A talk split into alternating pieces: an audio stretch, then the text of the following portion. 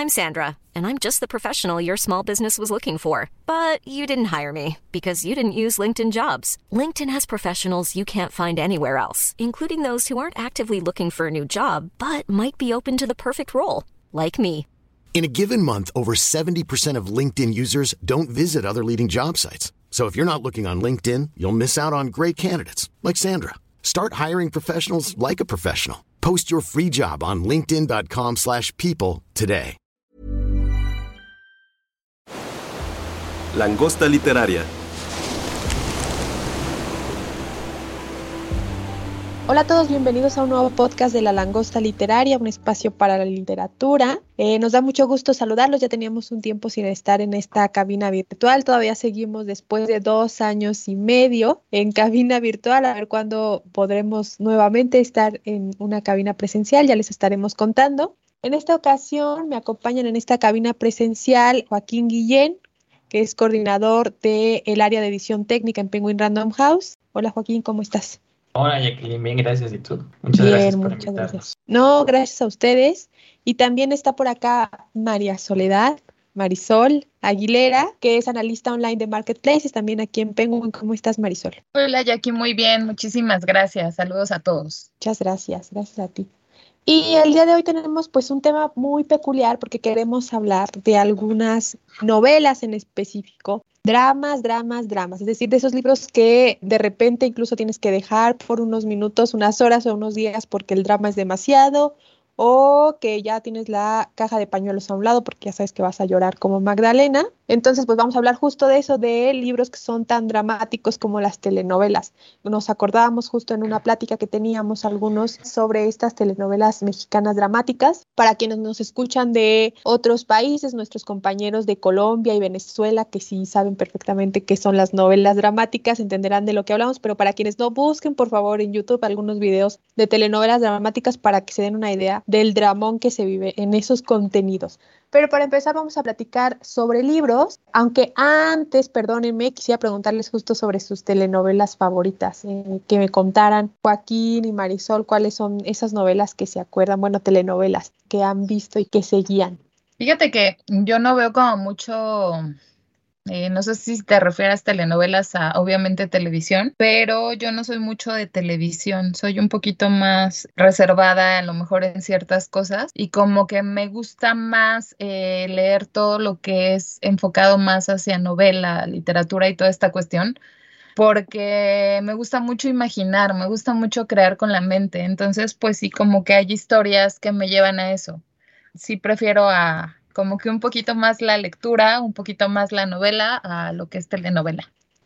Ya me va a dar pena a mí responder de, lo que dijo Marisol, porque yo ya sí iba a sacar mi, ya sabes, Mayela del Barrio y, y esas, esas novelas. Para empezar, supongo que es parte de nuestro contexto como latinoamericanos, entender la, la, telenovela como género, entonces sí pienso que puede no gustarte o puedes no seguirlo, haber, haberla visto más grande, pero también pienso que es algo muy, muy de, de nuestra sociedad, sobre todo al menos de, de, bueno, en mi casa, ¿no? De, como en mi colonia, con mi mamá, era muy, muy normal ver telenovelas. Yo en particular pienso en mi abuela, mi abuela Coco, no, no le digo Coco por la película, se Ay, llama Socorro. Esa película. Con ella veíamos las telenovelas, cuando ella nos cuidaba cuando mi mamá salía a trabajar, mi papá pues no estaba, un drama de telenovela, papá ausente. Entonces mi abuela nos cuidaba y nos ponía a ver telenovelas eh, para calmarnos, no sé, o sea, no, no sé muy bien por qué, pero, o sea, veíamos toda la serie de telenovelas, ¿no? Desde las 7 hasta las 9. Eh, las 7 era la del horario juvenil. Hay cosas como, eh, aparte de TV Azteca, no sé por qué, pero TV Azteca siempre. Entonces estaban, no sé, Súbete a mi moto y esas cosas. Y creo que la telenovela que más, más me obsesionó y que me sigue obsesionando es Cuando seas mía, que es una adaptación de una telenovela colombiana, creo que es Café con aroma de mujer. Y bueno, acá es pues el dramón, ¿no? De, de, la hacienda y, la familia, que es una, una matriarca, y esta relación muy clásica también de telenovelas, de, de una persona de baja sociedad que tiene una relación amorosa o intenciones con el heredero de, todo ese imperio del café. Que bueno, o uno cuando lo dice, pues suena ridículo, pero, pero pasa, ¿no? O eso deseamos que pase. Entonces, eso, eso pienso, por supuesto vi telenovelas infantiles, eh, también como Serafín y, y ¿cómo, ¿cómo, se llama esta de que dejaban el tiempo? La de Amigos por Siempre. No, Algo así se llamaba una, ¿no? Pero sí, tú Jacqueline, tú también las debiste ver. Aventuras en el tiempo, dice Carmen. Yo vi el diario de Daniela, o sea, yo, yo, yo era fan del diario de Daniela. Sí, pues no sé, no, no quisiera alargar más esta, esta cosa de, de hablar de telenovelas, porque o sea, podría, pero no sé qué venimos a hablar de libros. Eh, sin embargo, sí creo que es importante decir, ¿no? Que al final estos acercamientos de la telenovela también son acercamientos a la lectura, ¿no? O sea, yo sé que quizá, pues al final, e, esa, ese gusto o esa, ese hábito de ver telenovelas nos hace también un poco adictos al drama y y a sentirlo así, ¿no? Cuando estamos leyendo o viendo otras cosas, al menos así. Así ha sido mi experiencia y bueno, en particular por mi abuela. Eh, no sé, Jacqueline, ¿tú, ¿tú viste telenovelas? Pues sí, ya la verdad es que como Marisol ahora ya no. Este, ya de hecho veo muy poca, muy poca tele. Sí, porque los tiempos son pocos y pues los libros son muchos, pero antes sí, o sea, pues sí, también como esta tradición, ¿no? Que hay en la cultura mexicana de pues los niños, uno crece viendo telenovelas en mi casa me acuerdo, por ejemplo, de las, la de las nueve, que era el horario estelar, ¿no? De las telenovelas antes, cuando las telenovelas tenían esta época dorada en México, que ahora han caído mucho, pues ya la gente no, no ve tanto esta programación. Pero el de las nueve yo ya no lo podía ver, o sea, era como para adultos y yo, yo a esas horas a dormir, ¿no? Cuando era niña. Pero le decía a Carmen. Perdón que te interrumpa, ¿no? Antes que, que dices, ¿no? Antes de las nueve dormir, que salía la familia Telerín y ya te mandaban a dormir, ¿no? No sé si les tocó la de las ocho que salía. ¿No te tocó la familia Telerín? Bueno, breviario cultural, perdón por la interrupción, pero para los que no saben, la familia Telerín era como un que como un tipo corto que duraba dos minutos aprox y salían unos niños caminando y sale hasta el final una niña así con, con sus pelitos parados, o sea, todo era en dibujo, ah, o sea, eran como animaciones, y sale hasta atrás un bebé pero brincando y cantaban y cantaban, vamos a la cama, hay que descansar. Entonces ya eran como las 8 de la noche y digo, ya en la tele tú de chavillo eso, la familia Telerín, y ya sabías que te tenías que ir a dormir. Dicen que ya regresó, que se llama Cleo. No sé si, si no la has podido ver ya aquí, te la recomiendo mucho. La verdad es que ellos sí me gustaban mucho. ellos sí, sí marcaron parte de mi vida. Lo voy a buscar, lo voy a buscar. Pero justo, no sé por qué, porque, o sea, me refiero a que no sé por qué yo veía, por ejemplo, la que me acuerdo es de la usurpadora, que va a ser una trama absurda ¿no? En la que una mujer se encuentra con otra mujer que es idéntica a ella, que no, según yo no eran hermanas ni nada, pero eran idénticas, entonces intercambian lugares y una se hace pasar por la otra y pues se enamora del esposo de la que suplanta, en fin, un dramón, pero me acuerdo que ese era de horario 9, o sea, era ya de gente adulta. Pues es una trama este, pues bastante rara ahí para los fans de este tipo de historias. No olviden leer El hombre duplicado de José Saramago, que lo hace diferente, muy, muy diferente, pero pues también por ahí va. Y del diario de Daniela, me acuerdo mucho del diario de Daniela cuando era niña, que era justo de una niña que creo que vivía en el teatro o se la pasaba en el teatro porque su papá trabajaba ahí y había un fantasma, o sea, es de lo que me acuerdo mucho. Y su amigo, su mejor amigo era este fantasma. Antes había justo estas telenovelas infantiles, ustedes se acordarán, las juveniles también, y ya luego las que iban para los adultos, ¿no? Este, para las señoras sobre todo, y señores también, que mi papá también veía telenovelas, o sea, la que veía era mi mamá, entre comillas, y mi papá y se quedaba. Pero ya no, justamente por todas las series de televisión, estas plataformas digitales, es que las telenovelas han tenido una caída pues bastante fuerte. Y siempre pues han tenido un problema pues de clichés, ¿no? De problemas de género muy importantes, eh, machismos, este, patrones que se repiten en las telenovelas, todo eso pues obviamente, eh, ha creado también pues que la sociedad ya esté harta de, de algunas telenovelas, pero todavía siguen ahí y bueno, para continuar, eh, ahora sí hablemos de libros. Entonces, no sé, Marisol, si tú quieras comentarnos sobre un dramón que leíste que se llama Cometas en el cielo. Ay, sí, la verdad es que te quiero contar que me llamó mucho la atención en primer lugar porque a mí me gusta mucho todo lo que es Medio Oriente, me encanta. o sea, igual la cultura árabe, todo lo que, lo que viene, ¿no? Entonces, al momento de ver que era una historia que se desarrollaba en Afganistán, eh, dije, bueno, pues vamos a, verla, ¿no? Empecé a leerla, me, me gustó el, el ver como que en cierta parte yo relacionaba mucho el, el folclore del Medio Oriente y, cómo se vive realmente en Afganistán y todo lo que pasa, ¿no?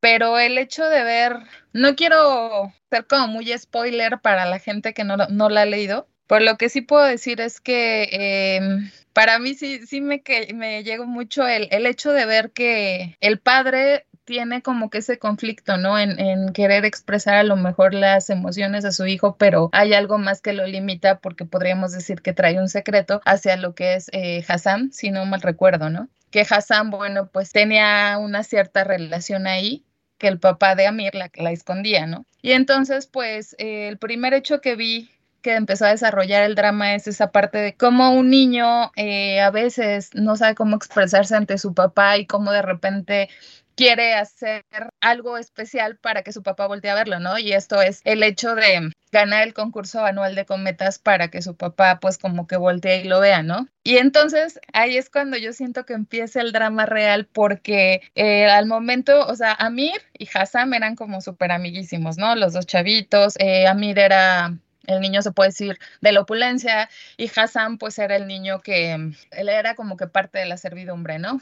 Y pues sí, es, es, una historia que, bueno, ya no les quiero contar más porque si no la voy a expolear toda y no les va a dar chance de que la lean. Se la recomiendo mucho, la verdad es que a mí sí, sí me llegó porque te plantea mucho eso, las oportunidades que la vida te da para resarcir lo que hiciste y que no siempre es de la forma que tú esperabas. Sin embargo, pues depende mucho de ti de cómo verlo y, y la enseñanza que, que le vas a dar a las demás personas, ¿no? ¿En qué sello estás? Eh, no me acuerdo si se me perdió ah, para pedirlo. De Salamandra. Te va a llevar el libro a, ver desde las tradiciones de, de allá de Medio Oriente, de Afganistán, Sí, y además, em, qué bueno que nos lo recomiendas, Maris, porque justamente ustedes recordarán el año pasado, pues todo lo que ocurrió en Afganistán y sigue ocurriendo, digo, lo han dejado de transmitir los medios de comunicación tradicionales, pero pues siguen ocurriendo, ¿no? Es muy inestable la situación del país, pero justamente este libro y este autor nos dan una mirada de lo que se vive, ¿no? Y eso también es muy bueno tenerlo de voz de los protagonistas y de personas que eh, saben de la situación, ¿no? Entonces también, pues, un una muy buena recomendación que igual les invitamos a todos a leer. Evidentemente tengan los pañuelos al lado si se sufre mucho con este libro, pero lo recomendamos un montón. Y hablando justo de desgracias, vamos a hablar de otro libro de este título, justamente, del ganador del Premio Nobel de Literatura, Coetzee, que bueno, hay mucha gente que lo pronuncia eh, distinto. La verdad es que es un libro chiquitito, chiquitito, desgracia, está en literatura Random House y también en la edición de bolsillo. Es un libro que te lees en una sentada y que te marca para toda la vida, porque es un libro que narra la historia de un profesor universitario que se llama David Lowry. Es un, pues sí, era un galán, ¿no? Este, tenía muchas relaciones, por ejemplo, con varias de sus estudiantes, pero este, este señor, pues también que el paso de los años le, le, da, ¿no? Físicamente y mentalmente. Entonces, digamos que pierde un poco de ese estilo que quizás lo convertía en esta especie de Don Juan. Pese a ello, tiene una relación con una alumna y esta alumna lo acusa frente a las autoridades escolares, ¿no? Porque pues al final del día es una situación, esa, esa relación, entre comillas, pues es un, muy complicada porque al final del día él está en una posición de poder versus a su alumna, ¿no? Que es una joven, que con poca experiencia y que pues está a manos del profesor.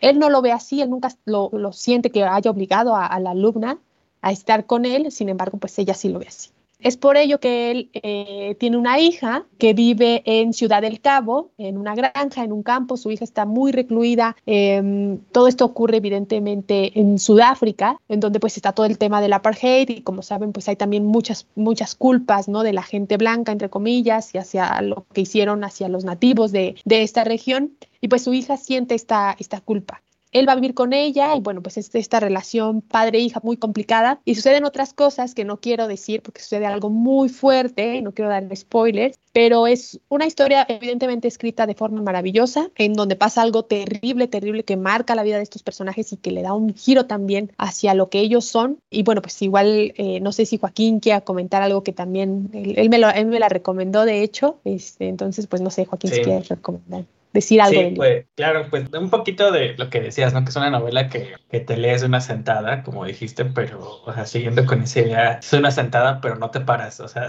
después de, después de esa novela no, no te paras, sí, sí te deja tumbado. Eh, creo que es una novela, pues, publicada por ahí de principios de los 2000, o sea, ya tiene 20 años, quizá un poco más, no, no recuerdo incluso si es de antes de los 2000, pero bueno, o sea, es, digamos, una novela contemporánea de de los autores en lengua inglesa más, más conocidos, más reconocidos, más premiados, de todo, y aparte una novela que, que genuinamente, o sea, decimos ahorita premio Nobel o premiado y así, pero a toda la gente que quizá le pueda dar miedo meterse con un autor de esa talla, creo que Desgracia justo es la novela para demostrar que no, o sea, que pues, no puede escribir de, de dramones eh, y escribir pues eh, increíblemente bien aparte, ¿no? Es una novela que aparte eh, no oculta de qué es, o sea, Desgracia, uno parece pues, desgracia tras desgracia, ¿no? O sea, no, no te está diciendo, ay, la, la increíble y triste historia de David Lowry o o el final verdadero, no sé, el amor, hay cosas así, ¿no? desde el principio te dicen desgracia y es desgracia tras desgracia tras desgracia, o sea, y, y aparte van sumando siempre, ¿no? Como un escalón. Eh, a mí me llama mucho la atención, sobre todo, toda la novela, es muy impactante, pero el principio creo que aparte envejeció bastante bien. No creo que en es una novela antes del Me Too, antes de, este tipo de denuncias y creo que pues da algo muy contemporáneo, no un sabor muy contemporáneo a, a ese tipo de, acusaciones, a ese tipo de relaciones que hay que señalar y que están mal, ¿no? Como este profesor que empezó a, que el término en inglés es grooming, ¿no? De a grumear a, su alumna para, para eh, eventualmente tener un, un, affair con ella. Y bueno, esto no es spoiler, seguro lo conocen en la sinopsis del libro, ya lo dijo Jacqueline también. Pero bueno, o sea, de, ese, de ese incidente se, se envuelven un montón de, de, desgracias, ¿no? De una cancelación antes de la época de la cancelación de David Lurie, que es lo, justo lo que le hace irse con, con su hija apartarse, ¿no? Y, y, vivir una vida fuera de su vida académica. Entonces, esa es una gran, gran novela que, que, que sí es un, un, dramón.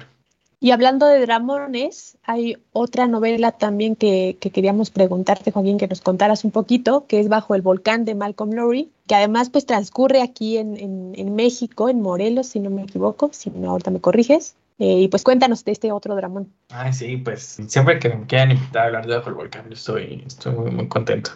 Eh, sí, Bajo el Volcán es una novela también de, de un autor en lengua inglesa, es inglés, eh, Malcolm Lowry, lo que un tipo que no sabía muy bien qué hacer con su vida al principio, el autor, es eh, como marinero, periodista, entonces en alguna ocasión viene a México en, en, los años 30. Es una novela de medio siglo, eh, es decir, de 1950, no, no, es, no es contemporánea, digamos casi un clásico, está 30 años de cumplir 100 años ya. Eh, eso ya pues, te pone en perspectiva, ¿no? No es una novela muy, muy moderna pero que sigue estos pasos eh, modernistas en cuanto a su tema o a su estilo, ¿no? Muy parecido a James Joyce, incluso una novela alabada mundialmente por ser un, un, clásico de culto, ¿no? O sea, no, no es una novela como Ulises, no es una novela que sea eh, tan leída como quizá tendría que ser, pero aquellos que la leemos salimos convertidos al,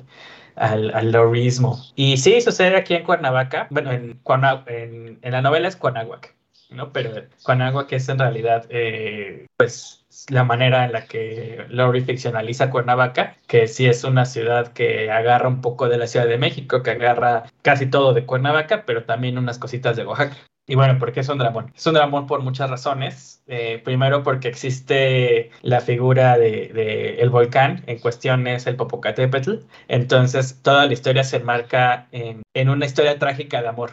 Eh, como te iba a decir, te iba a decir que contabas la historia del Popo y el Iztaccíhuatl, pero creo que ya lo hemos contado en el podcast, ¿no? De hecho. Creo que, creo que sí. Pero pues ese, ese dramón de enmarcada en, en estos volcanes y que son un reflejo también de, de, la historia que está viviendo el personaje principal, que es el cónsul, eh, así, así, se llama Geoffrey Firmin, que es un cónsul británico en México, que pues se agarra a, a tomar toda la novela está ambientada en un solo día, que es el Día de Muertos aparte. Todo ese drama es porque su esposa pues, lo está dejando, no hay una separación, y él tiene muchos celos aparte de su medio hermano. Entonces hay como una especie de, de, relación de él me dejó, pero puede estar con, con mi medio hermano, y aparte yo soy un borracho, en fin, y unas intrigas políticas, ¿no? Que existen en todo eso. Y sí, al final no es una novela que termine bien. No, tampoco es un spoiler porque al final el primer capítulo de la película, digo, de la película, de la, del libro, el primer capítulo del libro es un, te dicen en qué termina. Eh, ocupa ese recurso del primer capítulo, recapitular toda la historia, más bien el resto de la novela, ver cómo llegas ahí. Entonces, no, no es un spoiler que termina mal, eh, termina muy mal y empieza muy mal. Y de alguna manera es el descenso de, este personaje eh, en el alcohol, también en sus recuerdos y en todas estas imágenes que existen en, del país, ¿no? Que solo lo recuerdan a que pues, ya no está en como en un paraíso, más bien piensa en México como algo medio infernal, ¿no? Con las calaveras, con las iglesias, o digo, aunque las iglesias son una imagen, no sé, celestial o de religión, hay una, hay un cartel que constantemente eh, dice, ¿no? Como, pues sí, aquí está eh, esta iglesia, bueno, un jardín, que es, eh, digamos, el jardín del Edén, como en su imagen, pero que constantemente le recuerda, tú no estás aquí o tú no eres bienvenido en este espacio. Eh, y, bueno, pues así, así es todo su descenso, todo su dramón también de, del cónsul. Si quería hablarles de esa novela, están en literatura Random House recientemente, desde hace unos años. Buenísimo, Joaquín. Además, una edición muy bonita trae por ahí prólogo de Julián Herbert, este, una edición muy bien cuidada. La, la portada de Magallanes también. Exacto. Muy, bonita. Y ahora me voy a pasar a otro dramón eh, que les vamos a platicar, Marisol y yo. A mí en lo personal me encanta este, este libro. Tiene ya un ratote que lo, lo leímos. Aquí lo recomendó eh, también en otras ocasiones, lo ha, lo ha, recomendado en este podcast Fernanda Álvarez, editora del, del libro también. Tan poca vida de Jania Yanagihara. Eh, en, en, Lumen. Es un libro, es un librote, es un dramón. Eh, de estos libros ladrillo, ¿no? Eh, más de 700 páginas, pero cada una de esas páginas vale la pena. Rápido les cuento un poquito de qué va y ahorita Marisol también nos va a contar las impresiones de este libro. narra la vida de cuatro hombres, amigos en Nueva York. estos hombres, al parecer, pues logran este sueño americano, ¿no? De en apariencia, o eso nos, nos plantea en un inicio la autora, con mucha trampa, es que pues tienen, lograron el sueño americano, ¿no? Son todos exitosos. Está Malcolm, por ejemplo, que vive con sus papás que, eh, y su hermana, eh, tiene una novia a la que quiere mucho. Eh, él, es un arquitecto. Luego está Willem, que comparte piso con uno de nuestros personajes que se llama Jude. Willem es un actor de teatro y cine, es un mujeriego de peapa, ¿no? Está JB, que él además, pues con mucho orgullo, es un, un artista sobre todo enfocado a la fotografía, es homosexual y en cada momento que puede, eh, también pues con mucho orgullo lo, lo menciona, ¿no? Y después está Jude, que Jude es un personaje muy solitario, un jurista en un importante bufete de, de abogados, perdón, eh, y Jude pues es nuestro protagonista. Poco a poco vamos entendiendo que es nuestro protagonista. Jude está rodeado de este halo de misterio. De hecho, cuando lo empieza a describir la autora, utiliza una frase que me gusta mucho porque lo describe como de origen ético incierto, ¿no? Que eso ya también te dice muchísimo, incluso del aspecto físico. Eh, y pues vamos entendiendo que Jude justamente tiene pues algo, ¿no? Sus amigos saben que esconde algo, la persona, las personas que lo rodean saben que tiene un secreto, aunque no saben qué. Y tú como lector poco a poco te vas dando cuenta de qué es ese terrible secreto, que es muy duro además. Em, y bueno, ahí por ahí haciendo algunas similitudes, hay un libro de Thomas Hardy, que pues Thomas Hardy también es de sus autores dramones, dramones, eh, que se llama Jude el Oscuro. Y siento que hay por ahí ciertas referencias justo a esta obra de, de Hardy con este personaje que crea la autora, nosotros vamos entendiendo pues que todos los problemas vienen en la, en la infancia, sobre todo de Jude, ¿no? Que pues ya ahorita está en una situación mejor, aunque también no dejan de ocurrir los dramas. Y justo como mencionaba Joaquín en Desgracia, pues aquí es una desgracia tras otra, también es un libro muy duro de leer, si es un libro que de repente, híjole, lo, lo, dejas unos momentos porque tienes que asimilar lo que estás viendo o tienes que, o ya no ves de tantas lágrimas, eh, pero es un libro maravilloso. Además, también el estilo de la autora es buenísimo. Ocurre todo en Nueva York, entonces la ciudad es otro gran personaje, ¿no? Como estas obras eh, dickensianas, ocurre exactamente lo mismo. Y pues más allá de la, de la relación que podía aparecer de estas series de televisión eh, de stand-up, ¿no?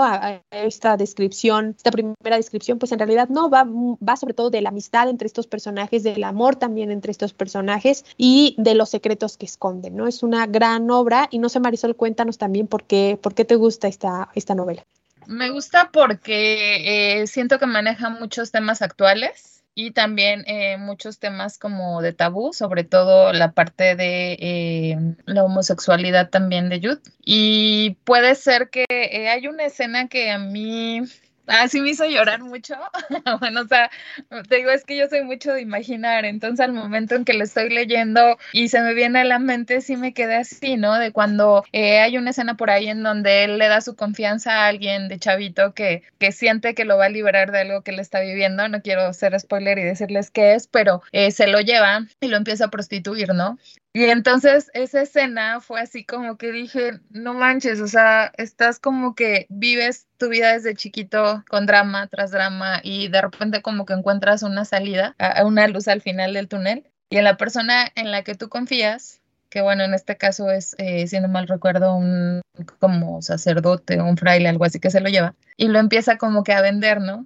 De chavito y ahí sí fue así como que dije, no manches, o sea, el hecho de que tú confías, o sea, estás solito y tú confías que en, alguien que te va a ayudar a salir de la vida que llevas y te hunde más, ¿no?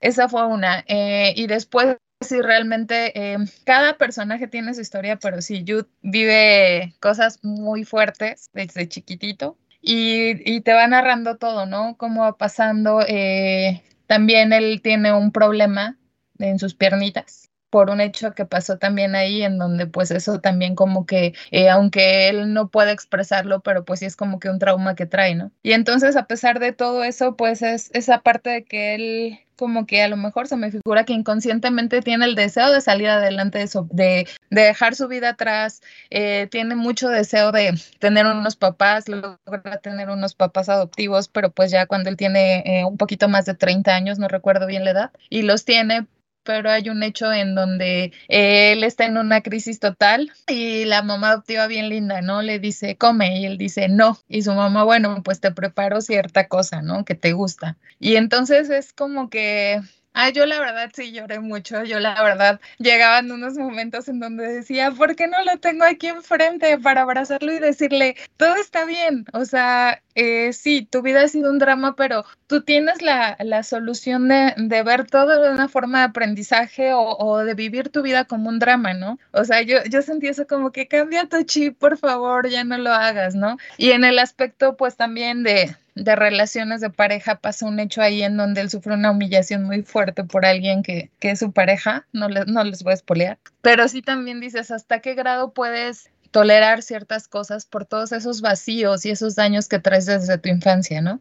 Para mí esta historia sí como bien decía eh, Jackie, cita mucho desde el inicio, o sea, el, eh, desde que empieza la historia en donde están buscando un departamento para vivir, que pues no tienen como que mucha solvencia, pero pues ahí se apoyan entre ellos, ¿no? Por ejemplo, cuando se van a comer, que uno deja un poquito de comida de un plato y le convida a los otros, ¿no? Siento que maneja diversos temas como la amistad. Obviamente cada uno de sus amigos tiene una personalidad diferente, pero eh, sí, Jude es el que tiene como que más, o sea, y a pesar de todo lo que él, o sea, está raro, ¿no? Porque a pesar de todo lo que él vivió, pues es una persona, un abogado que pues gana todo, ¿no? O sea, es un buen abogado. Y entonces es como esa parte de la máscara que muchas veces todos nos ponemos de decir, ¿no? Estoy bien, mírame, ¿no? Y nunca te cuento lo que hay detrás, pero sí van a llegar situaciones, hechos o personas que te van a a sacar esa parte, ¿no? Y que esa parte pues puede terminar en, desgracia y cosas no muy lindas. Y pues sí, la verdad ya, no es olear. Sí, léala, léala porque es un librazo, un librazo.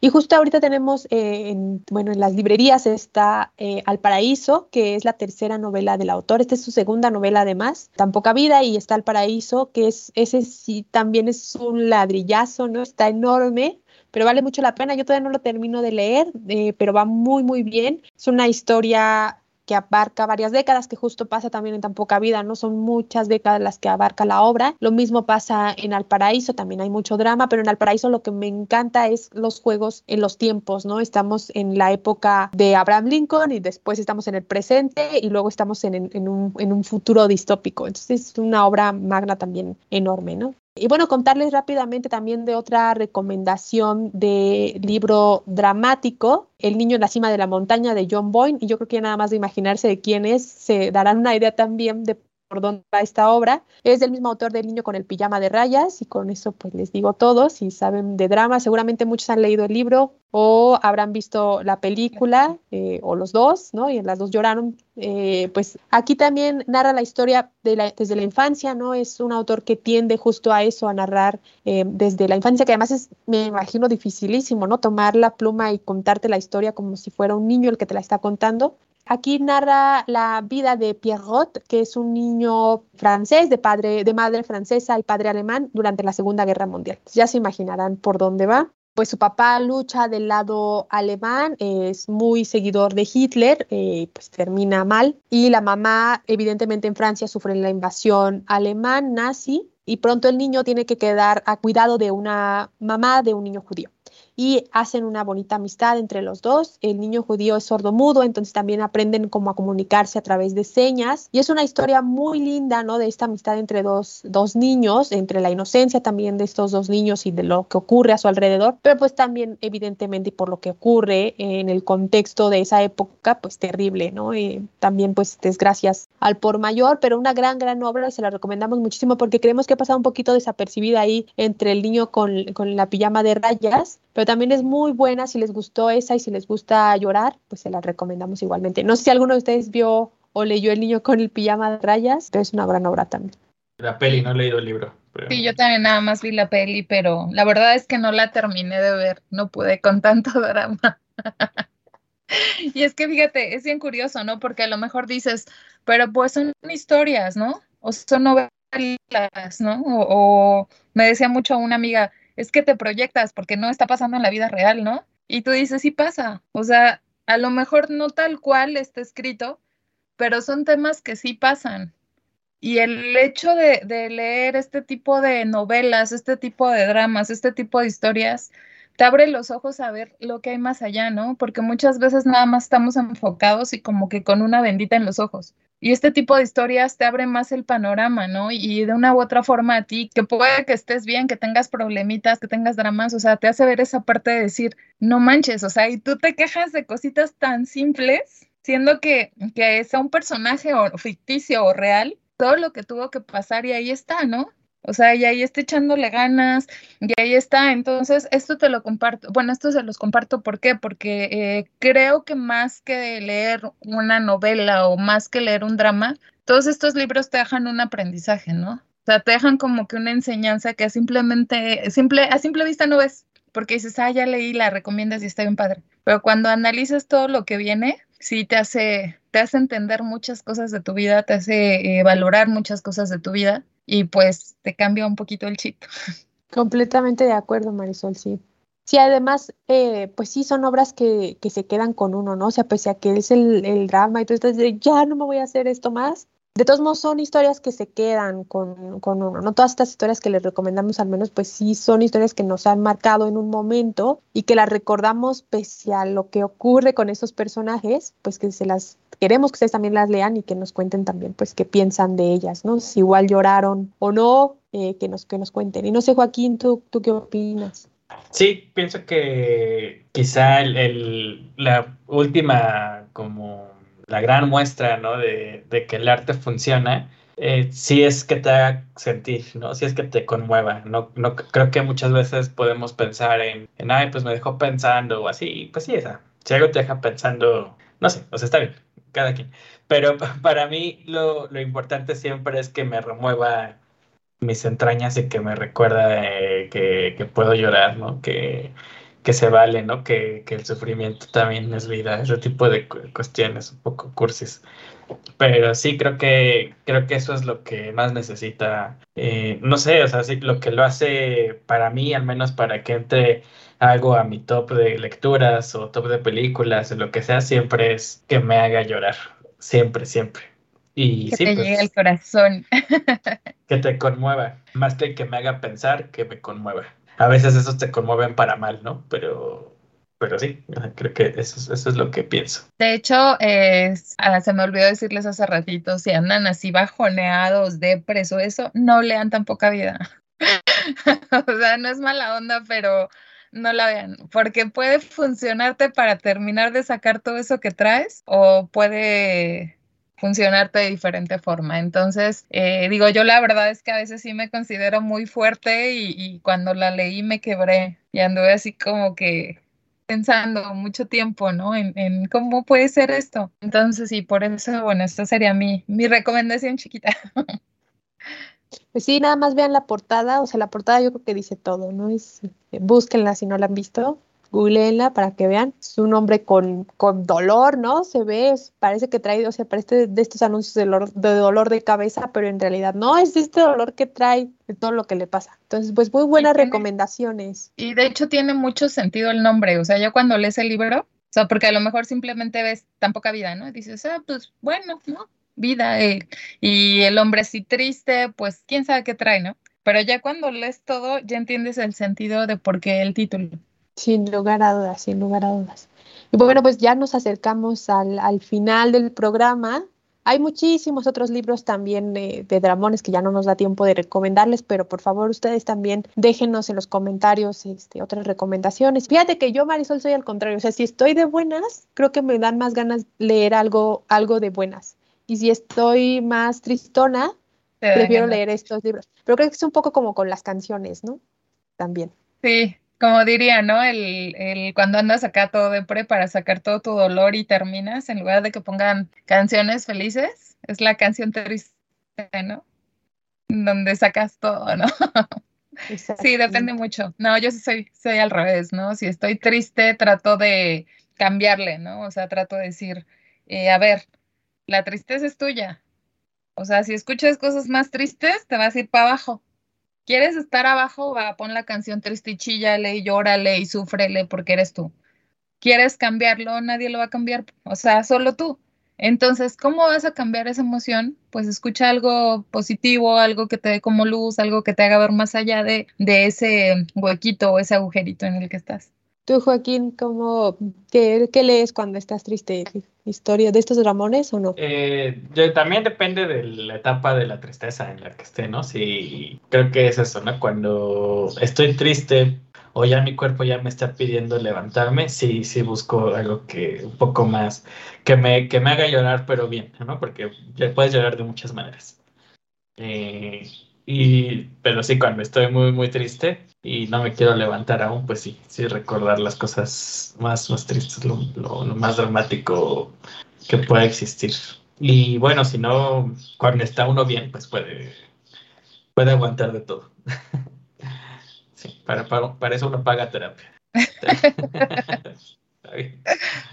Buenísimo, pues muchísimas gracias por acompañarnos. Eh, tenemos nada más dos anuncios parroquiales que darles. Primero, eh, mandar una felicitación enorme a Librerías Gandhi, que cumplen 51 años en este mes y pues es una librería con mucha tradición acá en México, está en varios puntos de la República. Creo que todo el mundo eh, lector, ¿no? Ha ido a una, a una Gandhi. Eh, por ahí pues les recomendamos que si no visiten a una y feliciten a la gente también que anda por allá chambeando mucho. Les mandamos un abrazo muy fuerte y pues desearles lo mejor también en, en, este aniversario y muchos, muchos años más de libros.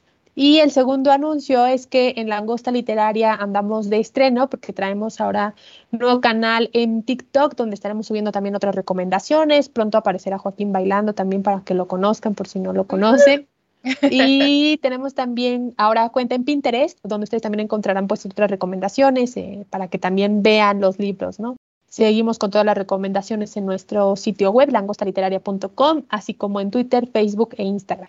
Y pues, a menos que Álvaro, Carmen o eh, Joaquín o Marisol tengan otra recomendación dramática de telenovela, eh, pues los dejamos aquí y eh, los esperamos en la próxima. Muchísimas gracias. Gracias, Marisol. Gracias, Muchísimas Joaquín. Gracias. Muchas gracias, Gracias, Diana Rooney.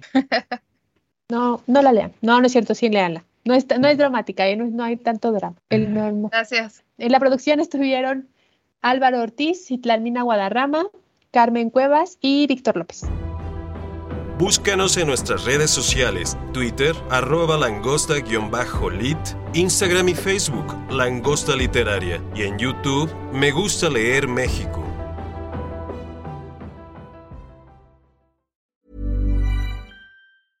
Hey folks, I'm Mark Marin from the WTF Podcast, and this episode is brought to you by Kleenex Ultra Soft Tissues your ally to help tackle your allergy symptoms this season. I love the change of seasons, but nobody loves pollen and all those other things floating in the air that make you sneeze during this nice weather. Kleenex Ultra Soft tissues are hypoallergenic and allergist approved. So fight back against watery eyes and runny noses without worrying about irritating your skin. For this allergy season, grab Kleenex and face allergies head on.